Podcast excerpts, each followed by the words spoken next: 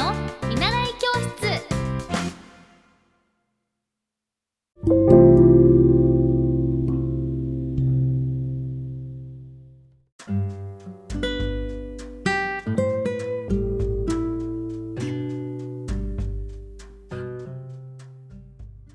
皆さんこんばんは。エッティ先生の見習い教室です。今日はねえ牛トラウタツミ馬羊猿鳥犬い十二支のお話をしたいと思いますあの今2023年はうさぎ年そして来年は辰年になりますえっ、ー、と私は鳥年なのでねえ、牛、とら、う、たつ、み、馬、羊。うーんと、ねえ、牛、鳥年、鳥年、鳥年。次か。次の、違うだね。ねえ、牛、とら、う、たつ、み、馬、羊、さる、鳥。なので、まだまだですね。今日は、十二支の始まりのお話をしたいと思います。なんで今日このお話をしようと思ったかというと、あのー、保育園でえーと、この十二支の始まりの話をするんですけど大人でもあこれってこういうことだったんだというふうにこれお話があるんですねなんでこうなったかっていう。まあ小学校でも習った方はいるかと思うんですけどあの私はあの習ったことがなかったので皆さんに説明をして初めて知りました。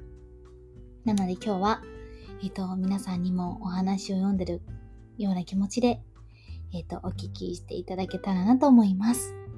では、十二支の始まり始まり。昔々のことです。神様は困っていました。仕事を頼んでもすぐに喧嘩が始まることと、喧嘩になると体の大きな動物が小さな動物に言うことを聞かせていたことです。ある年の暮れに動物たちを集めて言いました。来年からリーダーを決める。一年ごとの交代制にし、リーダーに従って仕事をしてもらう。来年の元旦に挨拶に来た1番から12番までがリーダーじゃ。そして神様はネズミだけを呼び止めて言いました。ねえねえ、一番小さなお前を最初のリーダーにしたい。小さな動物に勇気を与えることと小さくともリーダーに従わなければいけないことを示したい。何としても一番になれ。神様の気持ちがよくわかったネズミは、キュー何としてでも一番になりまちゅと答え、嫌われてもしょうがないと覚悟を決めました。噂を聞いた猫はネズミに尋ねました。うーん、にゃーお、元旦に神様のところへ行けばいいのだな。違う違う、二日の朝だ。元旦はゆっくり家で過ごすものと言うじゃねえか。そっか、二日の朝だな。ネズミの様子がいつもと少し違うことは気になりましたが、猫はお礼を言って帰っていきました。大晦日にネズミが牛の家に行って覗くと、ブツブツ言いながら支度をしていました。ほら、のろまだべ、今夜のうちに出かけるだ。ネズミは、やっぱ狙い通りだ、と牛の背中に飛び乗りました。そうとは知らぬ牛は、神様のもとへ歩き続け、夜明け前に門の前に着くことができました。元旦の朝日が昇り、神様は門を開きました。牛が門をくぐろうとすると、背中からネズミがぴょんと飛び乗り、神様、明けましておめでとうございますと挨拶をした。神様はにっこりと笑い、一番の番号札を渡しました。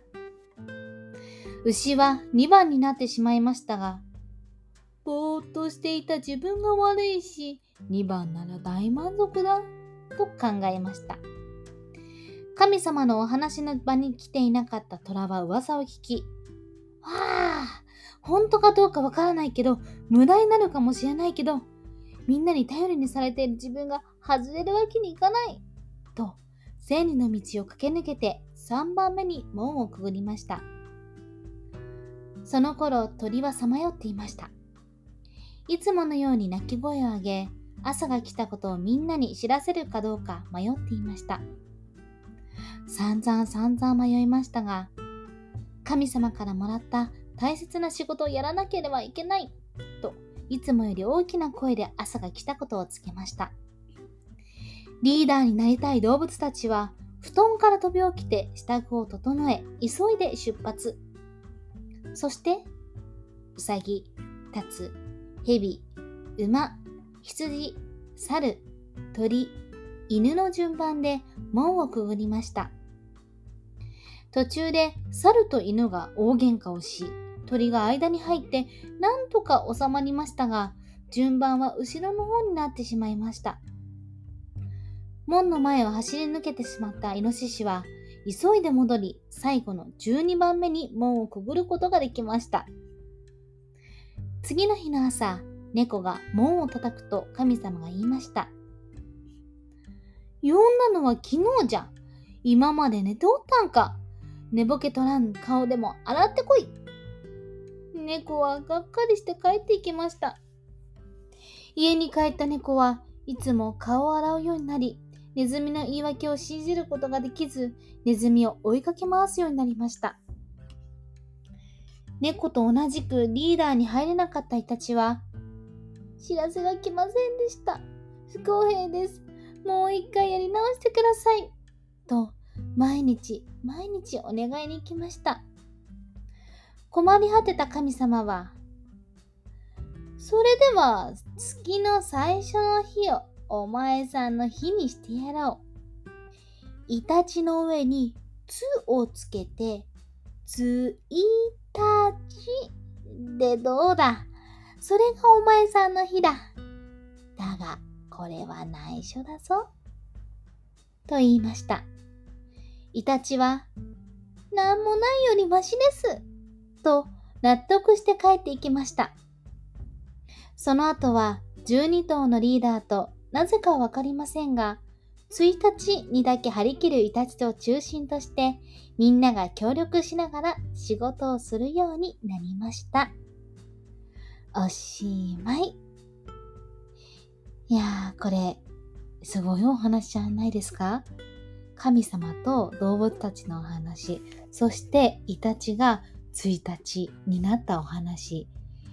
あのー、日本のこういう代々伝わるお話って意外に知らなかったり、まあ、当たり前のようにこうお正月とか十二支ってカニ座とかなんかいろいろ生徒とかも言ってるけどそのお話が一つ一つお話やストーリーがこうあるってことを知ると人にも話せるしああこういういきさつなんだなっていうふうに知れますよね。